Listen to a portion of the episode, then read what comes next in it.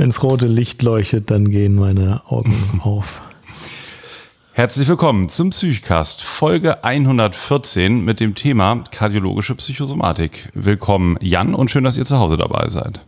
Willkommen alle Hörer, willkommen Alex. Ich freue mich wieder mit dir zu podcasten. Psychcast.de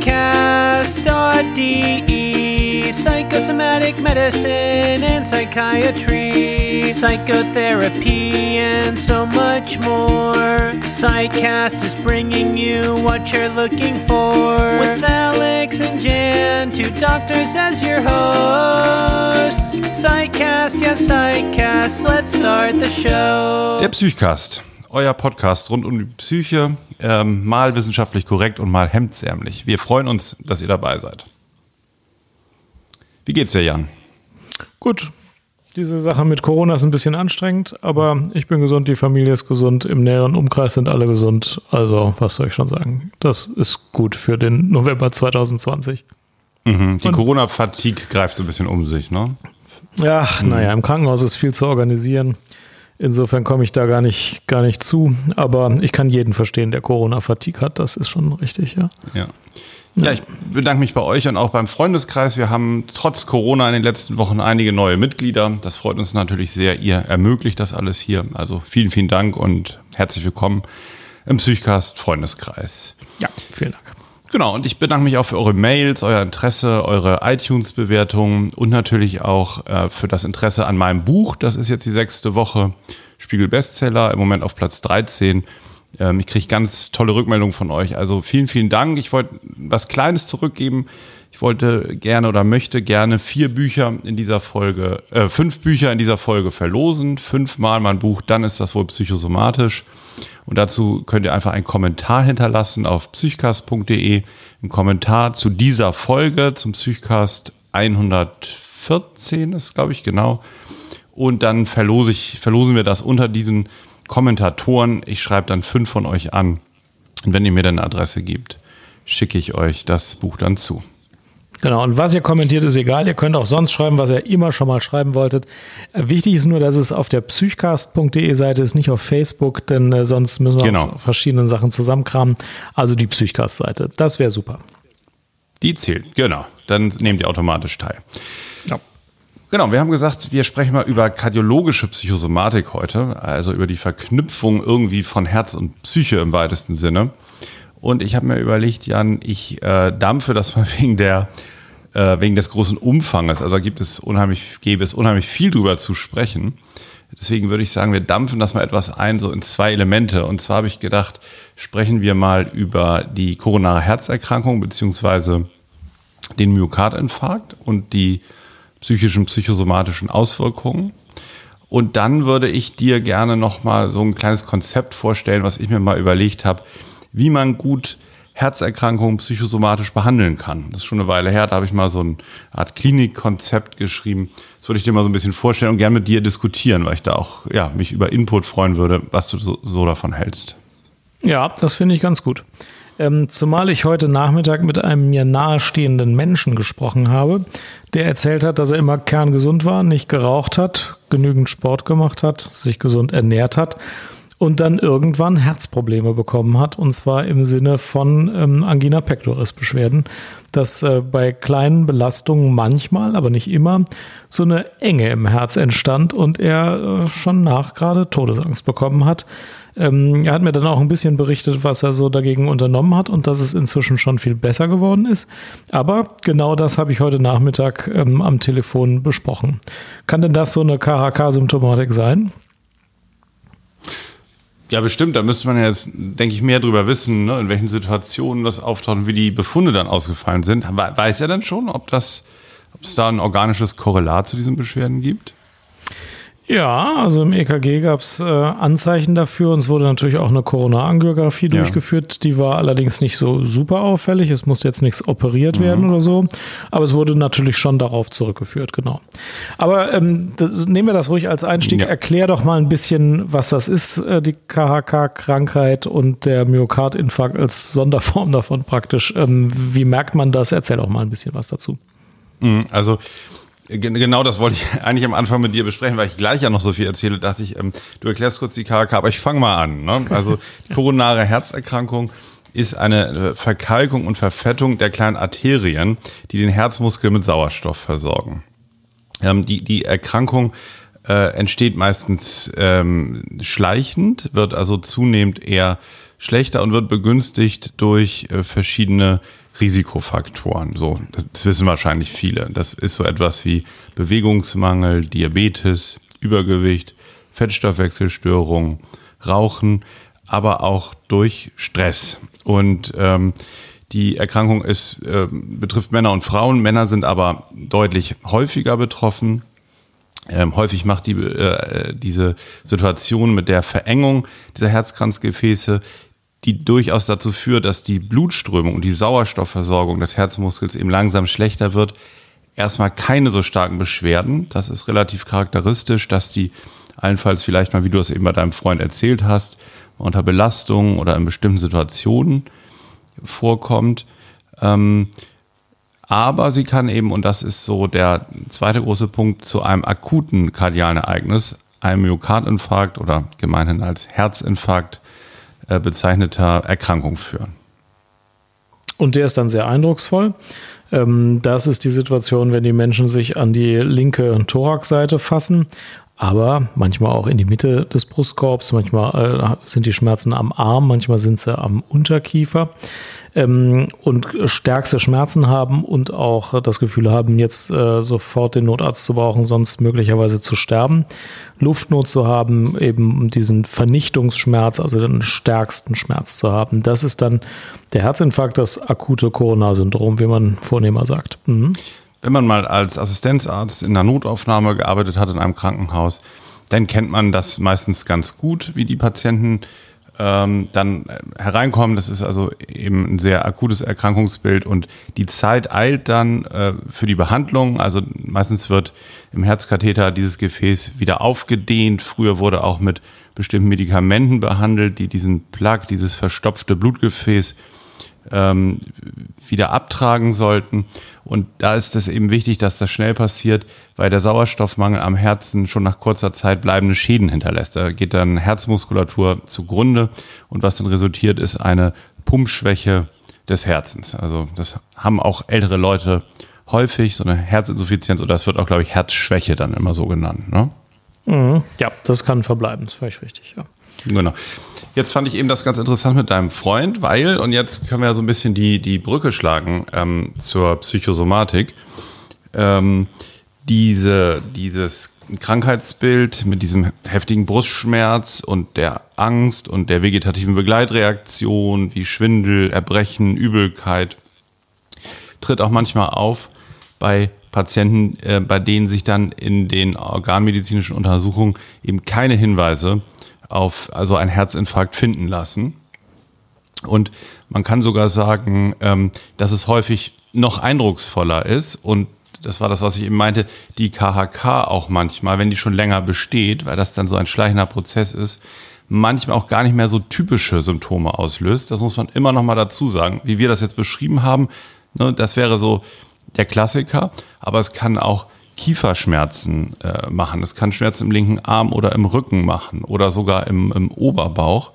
Das kann also bei einem jetzt richtigen organischen Herzinfarkt sehr unspezifisch sein.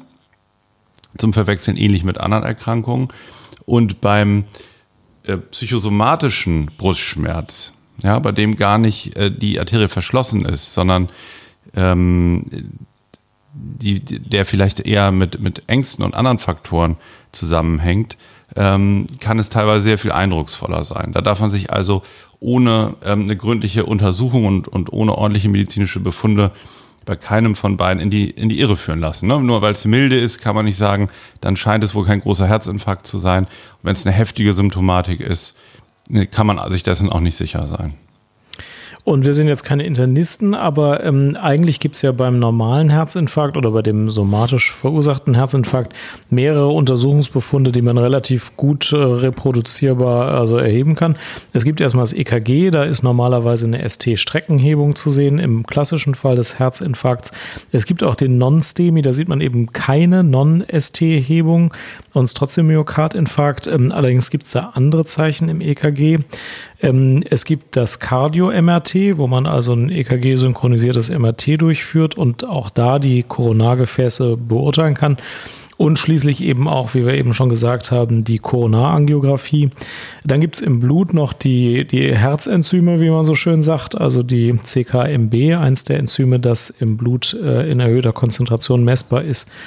Äh, nach einem Herzinfarkt und noch eine, eine kleine Reihe von anderen äh, Infarkt, äh, typischen Enzymen.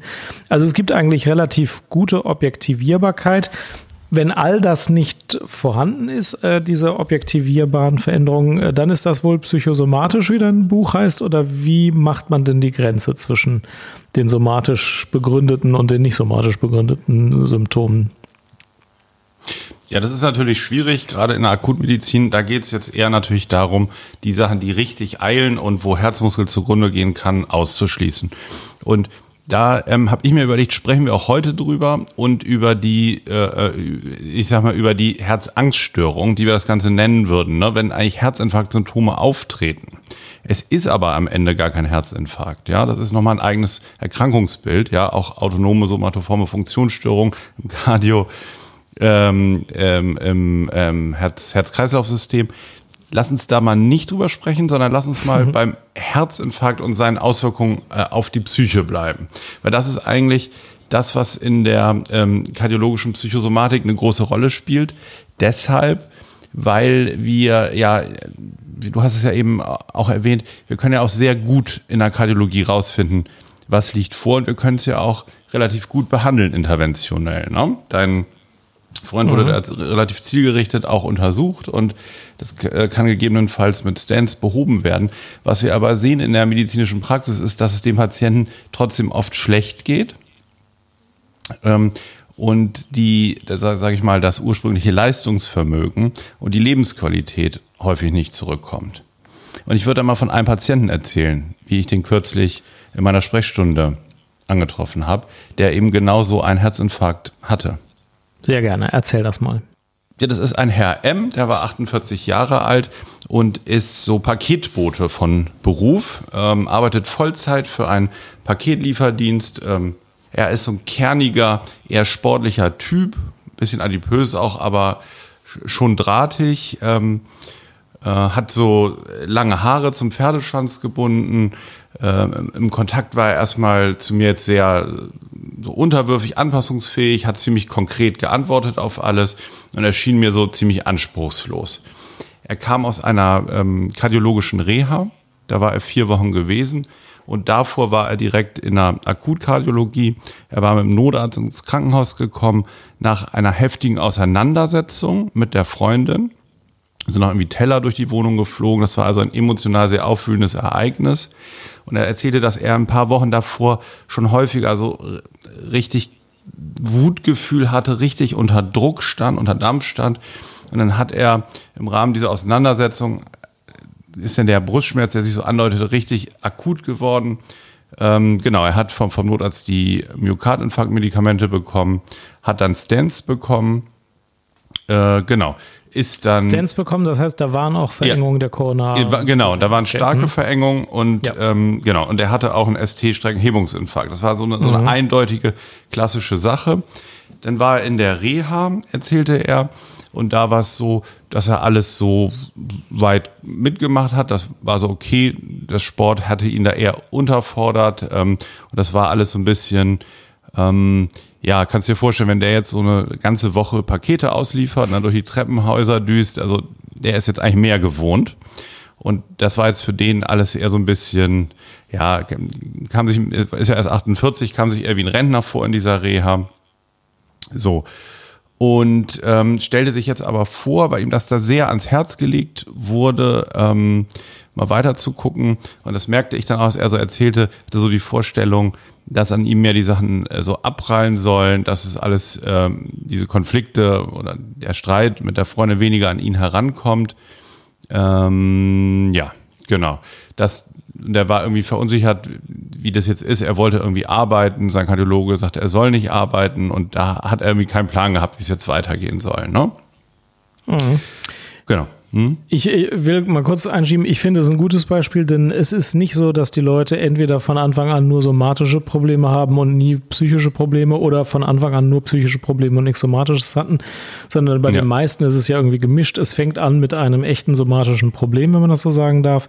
Ähm, ja. Dann wird das gelöst äh, und dann bleiben aber Beschwerden übrig. Das ist ja der, der Klassiker, genau. Also insofern erfüllt er dieses, ähm, dieses Bild auch, wenn es dann weitergeht mit Beschwerden, mhm. ja. Ja, genau. Und das Interessante war, er konnte das eben auch nicht so richtig benennen, erstmal so. Also, ne, ich wusste nicht so richtig, was er von mir will, aber ähm, äh, so, er hatte auf jeden Fall, wusste er nicht mehr weiter, würde ich mal so sagen. Und ähm, von den Diagnosen her hat er schon dann, wenn man, also als ich genau nachgefragt habe, waren die Kriterien einer mittelgradigen depressiven Episode äh, erfüllt. Dann hat er halt die K, äh, KHK gehabt, ne, diesen Infarkt vor sechs Wochen inzwischen, eine Adipositas Grad 1, äh, Nikotinabusus 20 Packungsjahre, also über 20 Jahre eine Packung am Tag geraucht gehabt, eine arterielle Hypertonie und eine Feststoffwechselstörung. Das heißt, von somatischer Seite ähm, bestanden einige Risikofaktoren. Das Rauchen hatte er verringert auch fortgesetzt, war da nicht mehr ganz so viel was ich ja zudem erzählen wollte, ist, dass er einige typische Kriterien von KHK-Patienten aus Sicht der Psychosomatik erfüllt hat. Und zwar ähm, ganz typisch ähm, ist diese, diese Anspruchslosigkeit und diese Sprachlosigkeit, dass er nicht sagen konnte, was er wollte. Er ähm, äh, konnte nicht arbeiten, hat aber auch nicht verstanden, wie er jetzt damit umgehen könnte. So, dann haben wir über Sport gesprochen. Ich fange dann ja gerne ein Thema einfach mal an, dass wir uns das so angucken. Er hatte immer Sport gemacht, war in der Reha unterfordert. Und ich habe da angesprochen, dass er jetzt wichtig wäre, mit dem Herzsport zu beginnen. Ne? Es geht ja darum, auch, ähm, sage ich mal, vorsichtig und unter kardiologischen Kontrollen wieder aktiv zu werden und äh, Bewegung und Aktivierung aufzubauen. Und da hatte er zum Beispiel nun die Überzeugung, das sei nun völliger Quatsch, weil wenn, dann hat er richtig Sport gemacht im Fitnessstudio mit Gewichten und so. Und da er das nicht solle, würde er dann lieber gar nichts machen. Und genauso war auch seine Vorstellung mit der Arbeit. Also so könne er sich eben nicht blicken lassen im, im Paketlieferdienst. Da müsse er erst richtig regeneriert sein wieder und dann würde es gehen. So. Und dann wollte ich mit ihm mal so ein bisschen besprechen, was sozusagen vielleicht realistische kleine Schritte sind, um das Ziel wieder zu erreichen. Und da merkte ich dann doch, ähm, wie ausgeprägt schon so depressives Erleben war. Dann kam er bei ihm rüber, dass sich aus, äh, dann, dann wurde er spürbar, dass er sich ausgeklingt hat, dass er sagte, ja, das bringt jetzt hier irgendwie auch nichts, so kommen wir nicht voran, Sie können mir ja auch nicht helfen.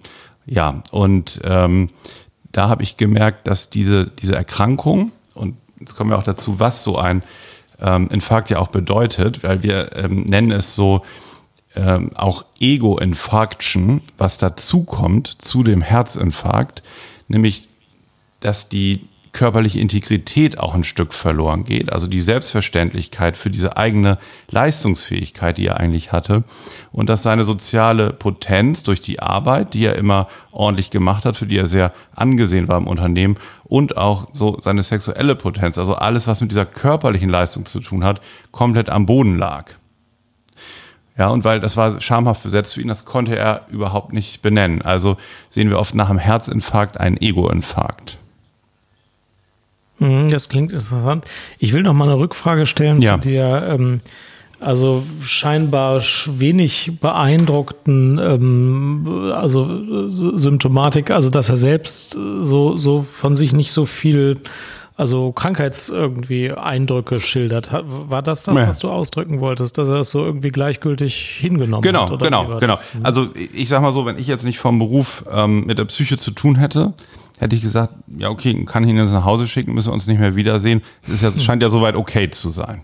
Und das, Das ist ist eben typisch bei Patienten mit Herzinfarkt? absolut, Oder? absolut typisch. Das sind die wirklich unkompliziertesten, super ähm, unkomplizierte Patienten, die eigentlich gar nichts wollen und eigentlich zufrieden sind, wenn sie die Abläufe nicht stören und können sozusagen häufig überhaupt keine Bedürfnisse wahrnehmen und äh, da ähm, sozusagen vermitteln dem Behandler.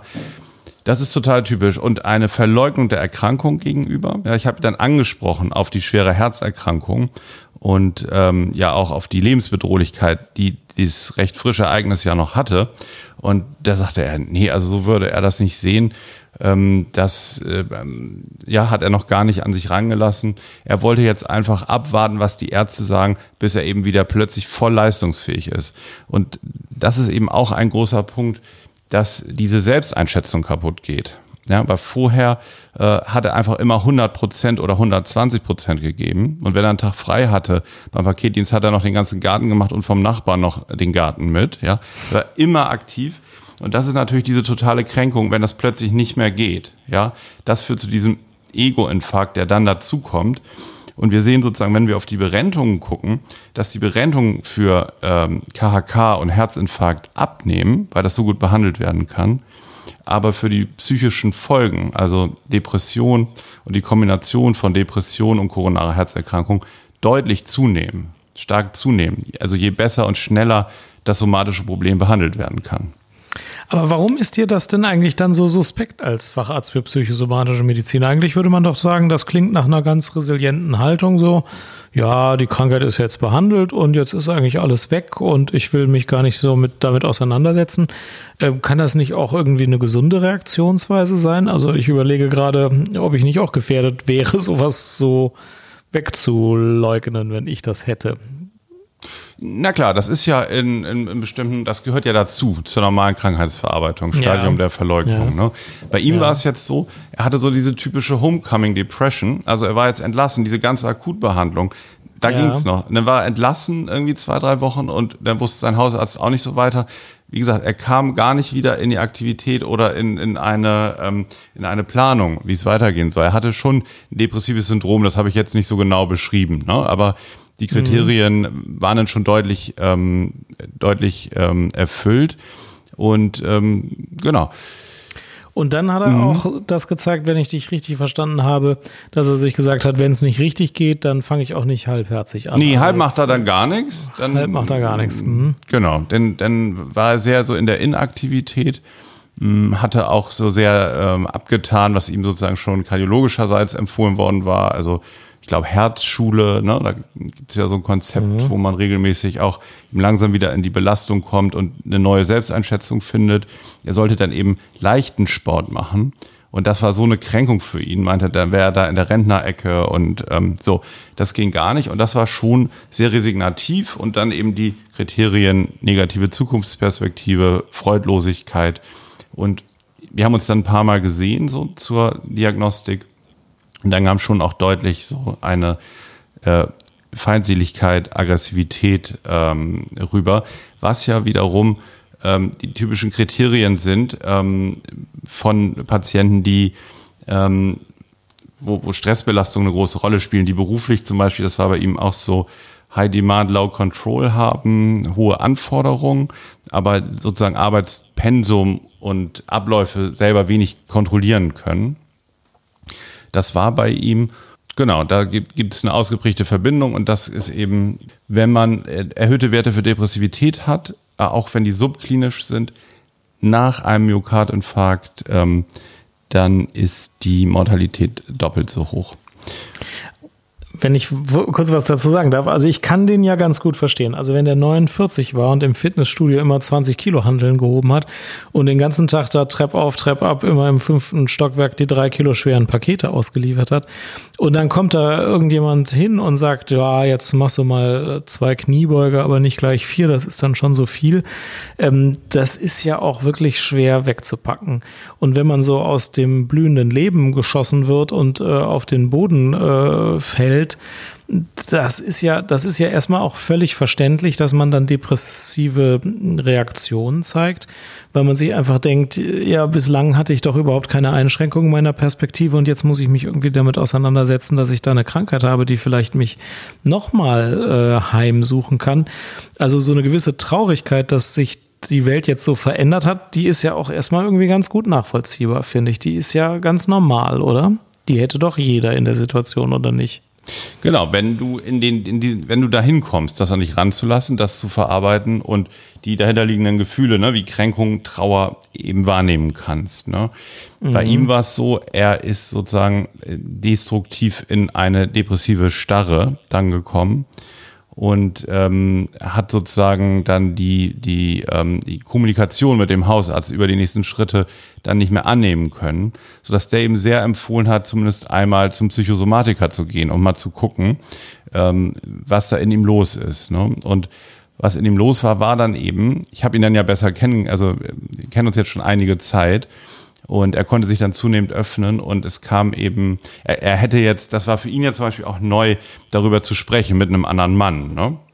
Mhm. Er konnte dann schon nach und nach diese Sachen benennen, dass es für ihn eben am Anfang keinen keinen Sinn mehr gemacht hat. Er, er dachte dann sozusagen, dies alles oder nichts Prinzip. Also entweder ich werde wieder wie vorher, entweder ich bin genauso belastbar und genauso gesund und das wird sozusagen gelöscht, ne, dass es diesen Herzinfarkt gab und ähm, oder eben nichts. Ich, oder ich mache gar nichts mehr, resigniere und, und rutsche fast in eine Suizidalität sozusagen. Ne? Das ist auch so eine ganz typische Reaktionsweise. Und da geht es dann eben drum, wieder einen realistischeren Weg ähm, zu gehen, wenn die Patienten da eben Lust dran haben, wenn man eine Verbindung herstellt und daran arbeiten kann. Wenn das passiert und wenn man den geht, dann ähm, wird seine Prognose äh, natürlich verbessert, dass er sozusagen keinen Reinfarkt bekommt oder dass man kein so schnelles Fortschreiten hat, weil das Funktionsniveau, ob man das wieder verbessert, also das psychische Funktionsniveau, hängt davon ab, wie hoch das Risiko für das Fortschreiten der KHK ist oder für einen Reinfarkt, nicht die Symptomatik der Depression. Ähm, weil du eben sagtest, so ist ja ganz okay, ne? Ähm, wenn er jetzt nicht zu starke Symptome hat, äh, könnte man ihn ja so lassen. Aber er hatte ja viele Baustellen. Ne? Er hat das Risikoverhalten mit dem Rauchen, dann hat er das ähm, Risikoverhalten sozusagen keine protektiven Maßnahmen wie Bewegung, ähm, Sport und es gibt zum Beispiel auch ähm, klar den Nachweis, dass äh, durch soziale Unterstützung und Eingebundenheit wieder seine Partnerschaft sozusagen zu verbessern, die war ja auch häufig im Streit eskaliert, dass das ein klarer kardioprotektiver Effekt ist. Und das waren dann die Aufgaben, die sich gestellt haben. Ja.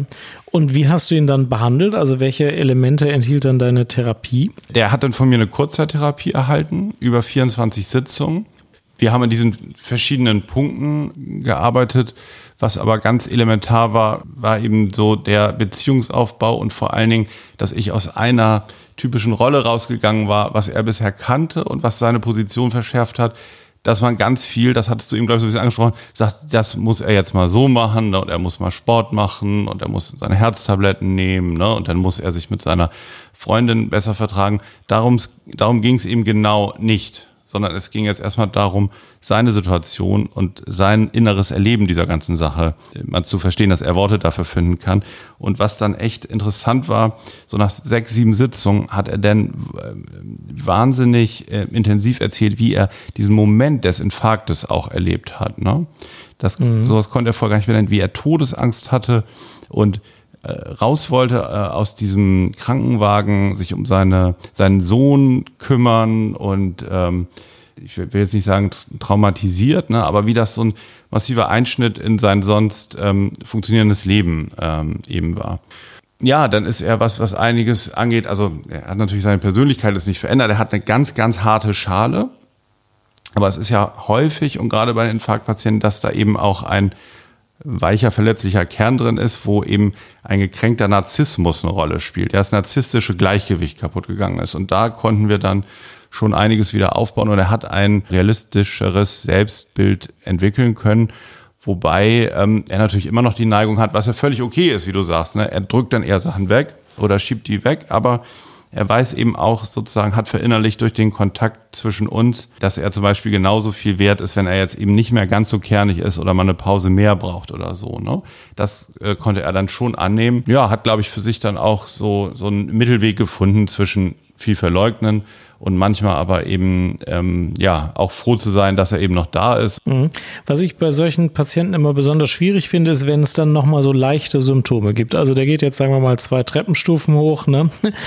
Und dann zieht es so ein bisschen in der linken Thoraxhälfte, aber jetzt nicht so stark wie beim Infarkt. Aber es ja. zieht, ja.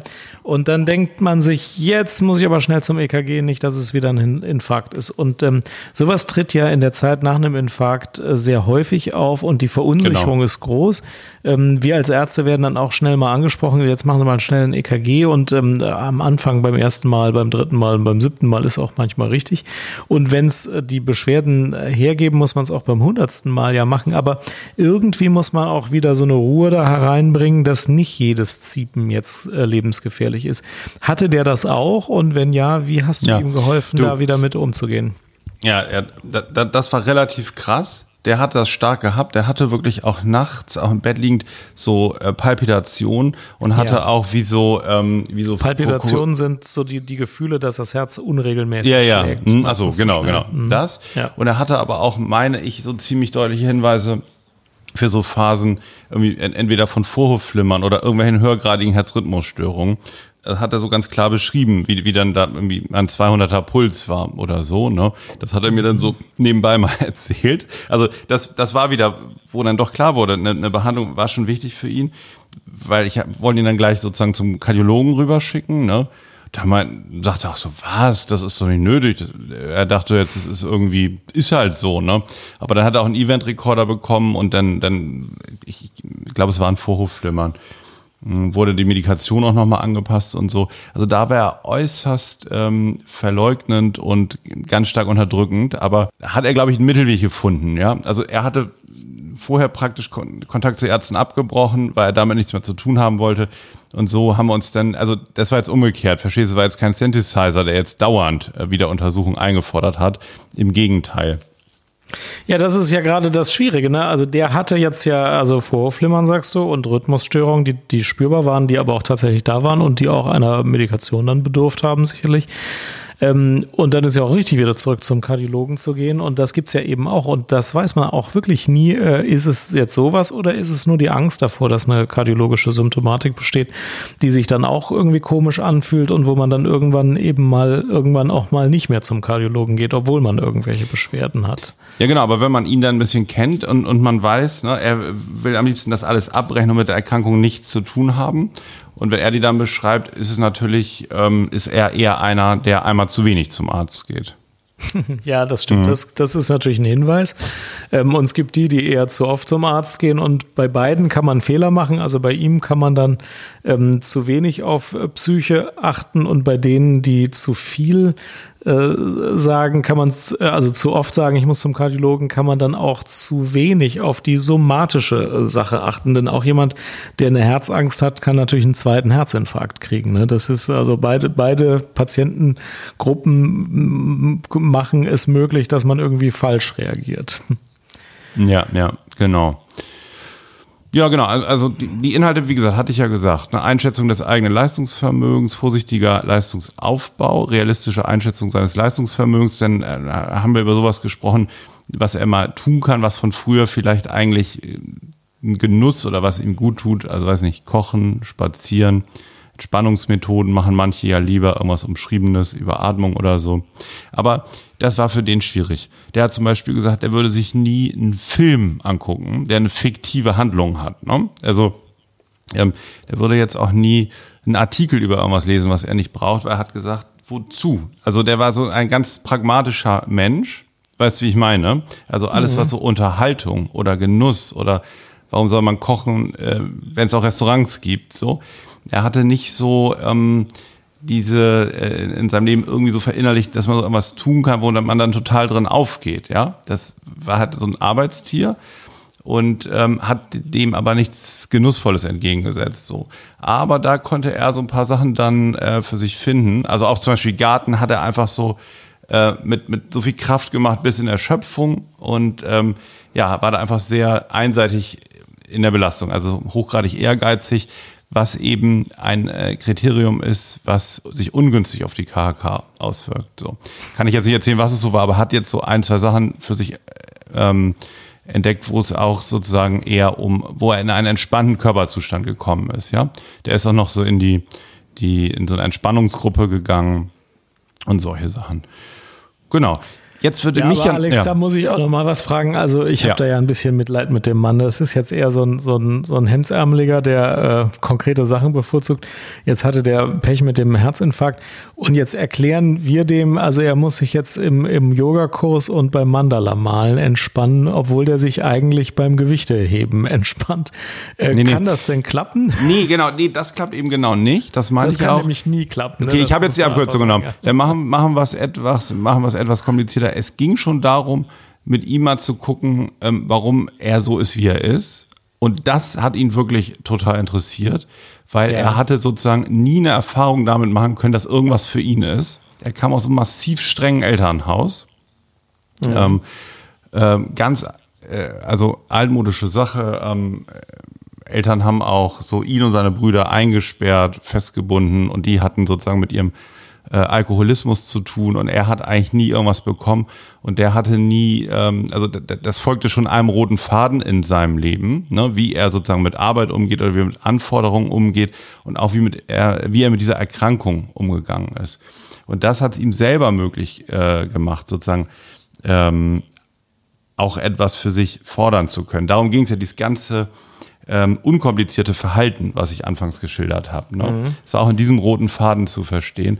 Und das meine ich, es geht eben nicht ihm zu sagen, er soll das mal so und so machen, sondern das waren dann Dinge, die er für sich rausgefunden hat. Aber nein, du hast völlig recht, er ist kein anderer Mensch geworden und darum geht es ja auch gar nicht. Es ging nur darum, dass er für sich entscheidet, wie viel ähm, Dinge möchte er vielleicht tun, von denen er sich noch, ne, im Erkrankungszustand noch gar nicht vorstellen könnte, dass die ihm doch möglich sind, ähm, ja, für sich selber herbeizuführen oder für sich selber äh, was Gutes zu tun. Das hat er tatsächlich ähm, äh, erfahren und das ist eine Erweiterung für den, auf jeden Fall. Also, wieso denkst du, er kann das später, weil er erwachsen ist oder weil er schon 48 ist, nicht mehr neue Seiten ähm, an sich entdecken, die dann eigentlich der Gesundheit zuträglich sind?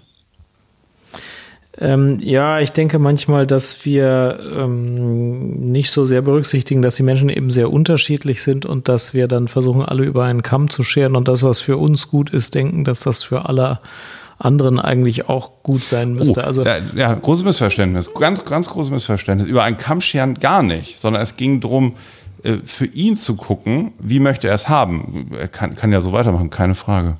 Ja, denn ich habe immer die Horrorvorstellung, wenn ich mal eine Depression entwickle, dass man mich dann in die Ergotherapie schickt und ich muss dann was machen, wo, wo ich keine Lust zu habe, dann denke ich mir auch, ja, das will ich dann auch nicht. Nein. Ich will wahrscheinlich keine Mandalas malen. Also ein Prinzip ähm, bei, bei dieser Behandlung zum Beispiel, ne, aber immer bei psychodynamischen Behandlungen und vor allen Dingen, wie ich die mache, ist Absichtslosigkeit. Das steht ganz weit vorne.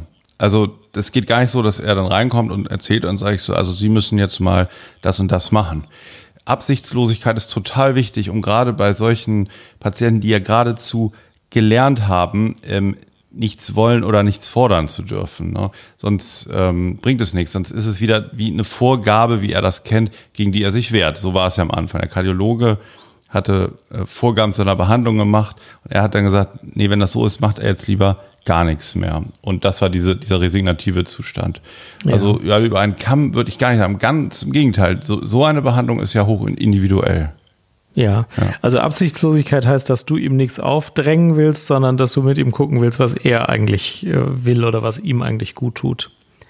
Nee, erstmal auch verstehen, äh, wa- was, also, dass ich keine Absicht habe, irgendwas mit ihm zu machen, sondern dass sein innerer Zustand sich erstmal nach außen kehren darf. Dass Was das hat er dir denn gesagt? Ja. Hm? Was Nee, hat er dir denn gesagt, was er sich von dir wünscht? Also was hat ihm denn in der Behandlung gut getan oder was wollte er mit der Behandlung von dir? Also am Anfang hat er gesagt, er will eigentlich gar nichts. Sein Hausarzt hat ihn geschickt. Ja. Und weil der sagt, so kann es nicht weitergehen und seine Freundin sagt das auch, dachte er, kommt immerhin mal vorbei. So. Und dann war das erste Gespräch ganz okay. Und dann dachte er, kommt er nochmal wieder. Dann haben wir ein bisschen weiter gesprochen. Und dann fand er eigentlich ganz gut, dass ich erstmal keine weiteren äh, Forderungen oder Therapiepläne oder so erstmal aufgestellt habe. Und irgendwann so, ich sag mal, der Mitte der Behandlung nach 10, 12 Stunden, sagte er, dass er das gut findet, dass er die ganze Woche fallen ihm dann immer schon so Sachen ein und dann merkt er was und dann das wieder so mit der Freundin und die sagt dann auch mal, ja, du musst doch mal zum Sport dahin gehen. Dann sagt er, sind nur Rentner und dann weiß er zum Beispiel, spricht er mit Dr. Kugelstadt erstmal nochmal drüber. So. Ja, also das war so eine Öffnung ein bisschen aus der, aus der harten Schale. So, so, äh, ne? Also, dass es da eben einen Platz gab, die, wo dann jemand nicht mehr in seinen sonstigen Beziehungsstrukturen funktioniert hat. Weil, ne, wie gesagt, wenn wir uns privat kennengelernt hätten, hätte ich gesagt, ja, er ist ja so ein harter Typ, also er braucht gar nichts von mir. Ja. Und was glaubst du, welcher Wirkfaktor spielt da eine Rolle, dass das, was du an Behandlung mit ihm gemacht hast, äh, ihn irgendwie schützen kann, nochmal so einen Herzinfarkt zu kriegen oder andere äh, Depressionssymptome oder andere ähm, Symptome zu kriegen? Also was in der Behandlung hat ihn verändert oder in welche Richtung hat es ihn verändert, dass er da ein bisschen geschützter oder stabiler aufgestellt ist? Also eine Psychotherapie wirkt ja, sagen die Neurobiologen ja in zwei Phasen. Das in der ersten Phase ist das eine äh, Ausschüttung von Oxytocin. Das ist ja sozusagen das Bindungshormon, was bei gelungenen, in gelungenen ähm, Kontakten und bei tragenden Beziehungen mehr ausgeschüttet wird. Und das ist ja etwas, was zum Beispiel kardioprotektiv und entspannend aufs Herz-Kreislauf-System wirkt. Das wird eine Rolle gespielt haben. Wenn man dann länger arbeitet, dann ist der zweite Faktor, sagt zum Beispiel Neurobiologe Gerhard Roth in seinem Buch Wie das Gehirn die Seele macht, beschreibt er, dass das dann äh, strukturelle Veränderungen so sind. Also neue synaptische Verbindungen, zum Beispiel neue Möglichkeiten, sich selber wahrzunehmen oder neue Fähigkeiten zu entwickeln, mehr Selbstvertrauen zu fassen. Das wäre dann sozusagen der zweite Behandlungsschritt. Und das wird genau bei ihm vor allen Dingen, denke ich, dieser erste Effekt gewesen sein. Und wenn er dann aktiver wird oder mehr Dinge ausprobiert, dann hat man wieder andere Verhaltensfaktoren, positive, eine positive Bindungserfahrung, die sozusagen von seiner ursprünglichen ersten Bindungserfahrung abweicht und damit eben einen ja, flexibleren Umgang in Beziehungen, die ähm, ja eher Stress und Stresshormonausschüttung senken. Man muss dazu sagen, dass er dann eben noch so entschleunigtes Atmen so gemacht hat. Das fand er so am besten. Das ist so ein Wissenschaft, hat, hatten wir glaube ich schon mal drüber gesprochen, ne? wo man mit Atmung auch das Stresslevel senken kann und dass er eben doch wieder ähm, Sport dann angefangen hat, so Rauchen aufgehört inzwischen. Also es waren ja so die Nebenfaktoren, da spielen ja eben die somatische Ebene, soziale Ebene und so seine inneres psychisches Erleben alles eine Rolle, so zusammen in der Kombination. Was mich jetzt aber mal interessiert hätte, ne, Jan, Ja. wie würde man denn jetzt in so einem Cardio-Fall, und ich hatte eben auch Herzrhythmusstörungen äh, erwähnt, ne, die eine Rolle gespielt haben dann bei ihm und natürlich immer noch ein recht äh, frisches ähm, kardiovaskuläres Ereignis, also relativ frisch dieser Herzinfarkt. Mit welcher antidepressiven Medikation könnte man denn da arbeiten? Weil das wäre ja die Alternative gewesen. Ne? Also das beste Image bei Kardiopatienten hat Sertralin. Sertralin ist ein relativ altes SSRI, aber im Prinzip genauso wirksam wie die anderen auch. Und es gibt ja bei den neuen SSRI, vor allem bei Citalopram und Escitalopram, sehr wohl äh, kardiologische Nebenwirkungen, die Verlängerung der QTC-Zeit, die in eine Rhythmusstörung und auch in eine tödliche Rhythmusstörung führen kann. Das macht Sertralin interessanterweise und praktischerweise nicht. Gibt noch ein paar andere, die das nicht machen. Aber auch sonst gilt Sertralin als gut verträglich, auch gut erprobt. Und deswegen ähm, verschreiben viele Kardiologen oder viele Psychokardiologen oder viele Psychiater, die mit kardiologischen Patienten immer wieder zu tun haben, bei diesen Patienten gerne Sertralin. Man muss aber beim Patienten kurz nach Herzinfarkt ähm, wirklich sich genau überlegen, braucht er jetzt überhaupt wirklich ein Antidepressivum oder nicht. Und da spielt schon eine Rolle, ob man den jetzt zwei Wochen nach dem Infarkt oder zwei Monate nach dem Infarkt sieht. Zwei Wochen nach dem Infarkt, deswegen habe ich eben auch so relativ sperrig gefragt, ist das nicht normal, dass man da ein bisschen traurig ist? Ähm, kann man auch noch. Ja, das war er nicht. Er war ja nicht traurig. Er war nicht traurig. Er hat ja eine mittelgradige depressive Episode gehabt. Ja, genau. Ja, ja, mhm. Das, das muss Genau. man nämlich auch erstmal unterscheiden und das kostet ein bisschen Zeit. Also äh, direkt nach dem Herzinfarkt äh, ist es nicht sofort eine Depression und direkt nach dem Herzinfarkt ist das Herz wahrscheinlich auch noch ein bisschen anfälliger. Doch, doch, Da in der Reha, nach der Reha hatte er die Ja, entwickelt. genau. Ja, ja, genau. Das ist dann eben nach zwei Monaten. Da kann man sich dann auch mal mit Sertralin rantrauen und dann weiß man auch, dass diese psychische Reaktion vielleicht länger ist, als man sich das normalerweise vorstellen würde. Äh, Und in der Phase kann man schon auch sowas wie Sertralin geben, wenn eine depressive Symptomatik unverkennbar da ist, wie jetzt bei deinem Patienten. In den ersten zwei Wochen würde ich persönlich da erstmal nach Möglichkeit kein Antidepressivum geben, aus, aus eben diesen beiden Gründen. Man weiß noch nicht, wie es sich entwickelt und das Herz ist auch besonders anfällig. Und dann macht man einfach trotzdem EKG, selbst wenn im Lehrbuch drin steht, dass es keine QTC-Zeitverlängerung macht und überprüft wenigstens diese, diesen Effekt relativ genau bei kardiologischen Patienten und dann kommt man ganz gut zurecht. Ich verschreibe da auch immer Sertralin, macht sich gut.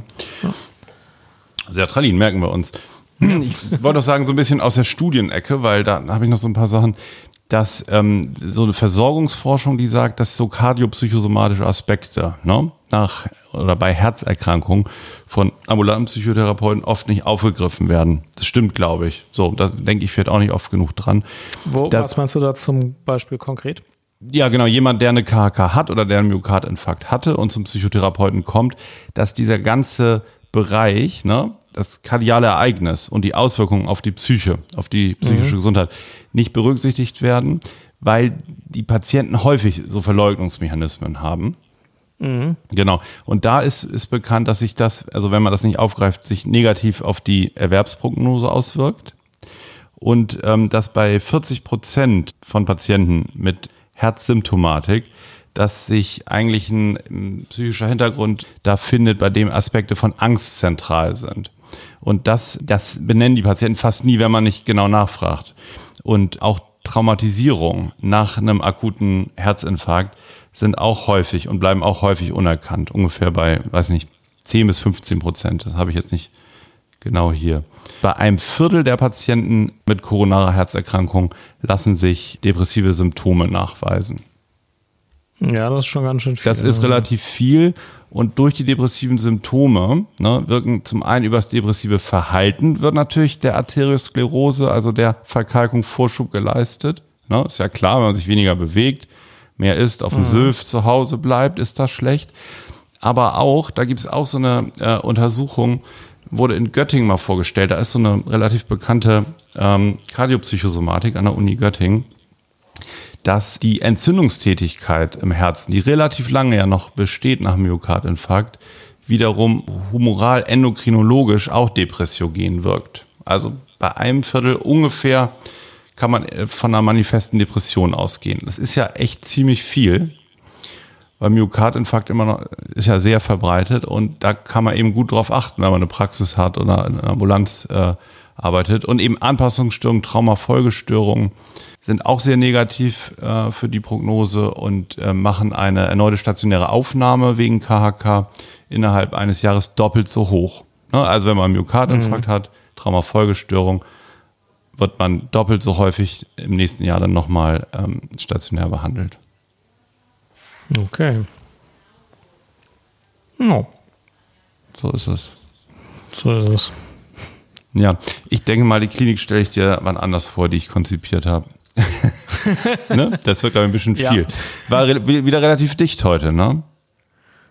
Ja, so ist das Fachgebiet einfach. Ähm, es sind, es, da es immer so mehrere Dimensionen hat, körperliche und psychische, ist es jeder Ja, ja. auch nur erste Annäherung an das Thema. Es- enthält genau. schon viele Aspekte. Da, das ist in unserem Job so. Kann man Aber, wir, wir, aber wir, wir machen das auch so beim Psychcast weiter. Jede Psychcast-Folge, und das ist ja das Entlastende, ist eine erste Annäherung. Ja, mehr ist es ja genau. nicht. Mehr muss es nicht sein, mehr ist es nicht. Und das Ja. reicht mir auch. ja. Und viele Psychcast-Folgen enden dann mit Fundsachen. Genau, und jetzt freue ich mich total auf deine nicht kardiologische Fundsache. Du, ich habe keine Ahnung, was meine Fundsache ist. Ich kann mal drüber nachdenken, aber fang du deswegen bitte mal mit deiner Fundsache Ja. an. Vielleicht fällt mir da noch eine ein. Pass auf, ich habe jetzt mal drei Cardio-Bücher hier. Ähm, das sind so ähm, eigentlich die klassischen. Das eine ist relativ dünn. Dünnes Heftchen, 80 Seiten von Michael Ehrmann, Psychosomatik-Prof. Herz und Seele heißt das. Das ist sehr gut. Da, ähm, das ist auch relativ aktuell und da steht das so gut zusammengefasst drin. Kann man sich gut durchlesen. Interessant, wenn man psychotherapeutisch arbeitet. Dann den absoluten Klassiker, Horst Eberhard Richter, Herzneurose, habe ich hier in der äh, vierten Auflage. Da geht es aber eher um Herzängste. Also weniger um körperliche Erkrankungen mit psychischen Auswirkungen, sondern um die Herzangststörung, über die wir jetzt heute gar nicht so gesprochen haben. Und dann gibt es so den zeitgemäßen Klassiker Christoph Hermann Ling. Es ist der aus Göttingen, aus der Kardiopsychosomatik. Christian Albus und Georg Titscher. Psychokardiologie heißt das, ein Praxisleitfaden für Ärzte und Psychologen. Und da steht auch so relativ viel zu ähm, aktueller Forschung drin. Das sind die drei Bücher. Ich schreibe die mal in die Show Notes. Wer sich fürs Thema interessiert, kann schauen, ob da was dabei ist. Was hast du heute dabei, Jan? Also ich habe nochmal überlegt, wie ich Patienten helfe, die immer wieder nachfragen, hören Sie mal, ich habe einen Zwicken, jetzt müssen wir ein EKG machen, das könnte doch wieder ein Infarkt sein.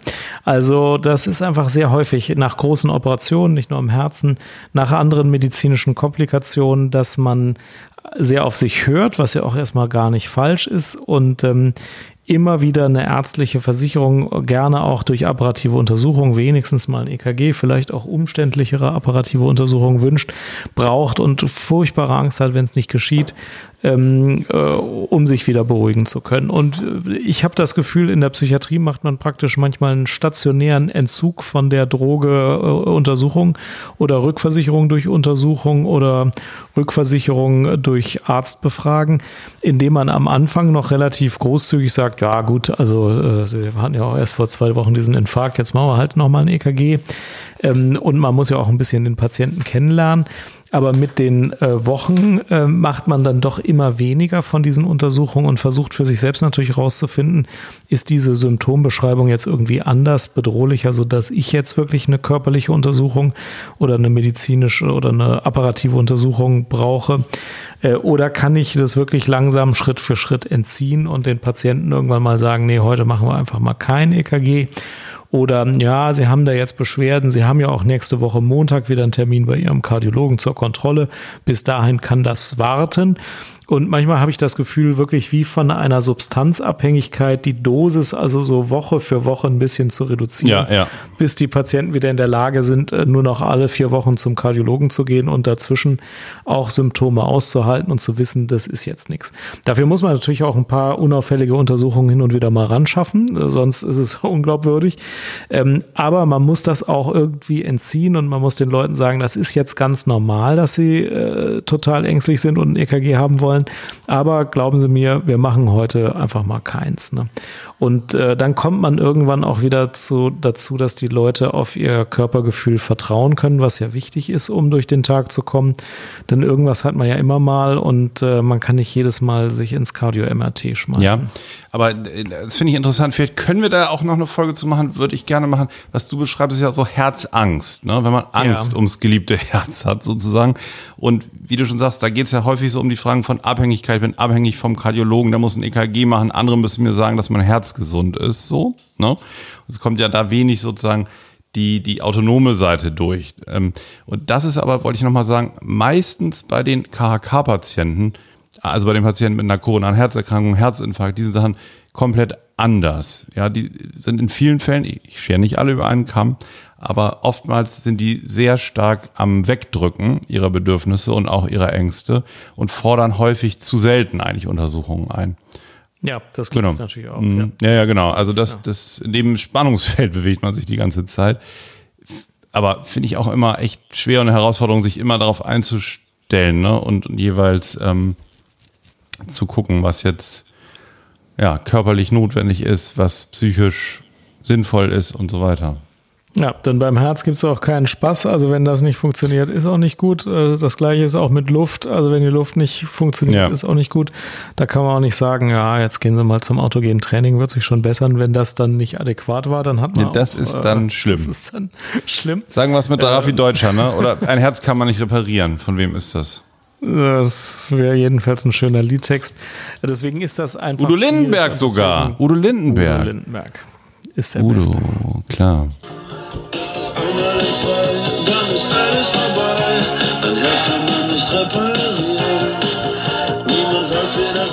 Okay, mein Lieber. Hat mich gefreut. Alex, einen schönen Abend dir noch.